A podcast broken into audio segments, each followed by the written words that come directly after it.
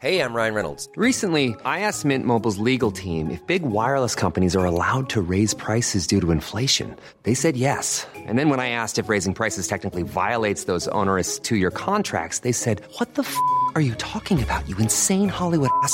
So to recap, we're cutting the price of Mint Unlimited from $30 a month to just $15 a month. Give it a try at mintmobile.com slash switch. $45 up front for three months plus taxes and fees. Promo rate for new customers for limited time. Unlimited more than 40 gigabytes per month. Slows. Full terms at mintmobile.com.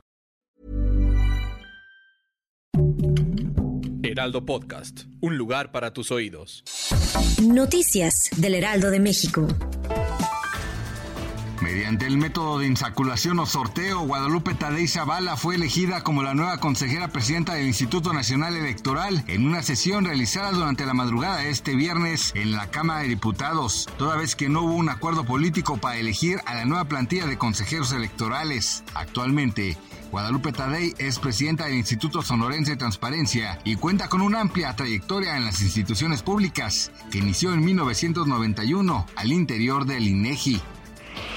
Diputado local de Morena, Nazario Norberto, lanzó una iniciativa que prohibiría a los choferes del transporte público en la Ciudad de México reproducir en sus unidades narcocorridos al trasladar pasajeros. Esto con la finalidad de erradicar la violencia entre la población y cambiar el pensamiento y percepción de poder. Vale recordar que durante los últimos años los narcocorridos han tomado relevancia y auge, al mismo tiempo que lo hace la música que forma parte del género urbano y el regional mexicano, con variantes como los corridos zumbados y la música banda liderados por figuras y agrupaciones como Natael Cano, Fuerza Regia, Grupo Marca Registrada, Karim León, Grupo Firme, Peso Pluma y Junior H.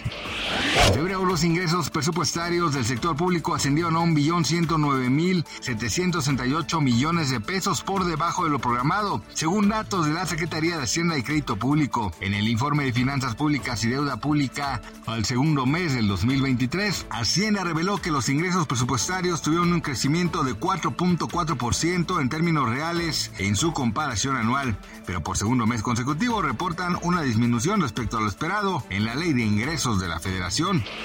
Un jurado investigador de Manhattan votó el pasado jueves a favor de presentar cargos contra Donald Trump por pagos realizados durante su campaña presidencial de 2016 para silenciar las acusaciones de un encuentro sexual extramarital, informaron sus abogados. Más tarde, el fiscal de Nueva York, Alvin Bragg, confirmó que Trump fue acusado formalmente y señaló que trabajan para convenir su entrega probablemente la próxima semana, convirtiéndose en el primer proceso penal en contra de un expresidente de Estados Unidos y una sacudida para sus pretensiones de volver a la Casa Blanca en 2024.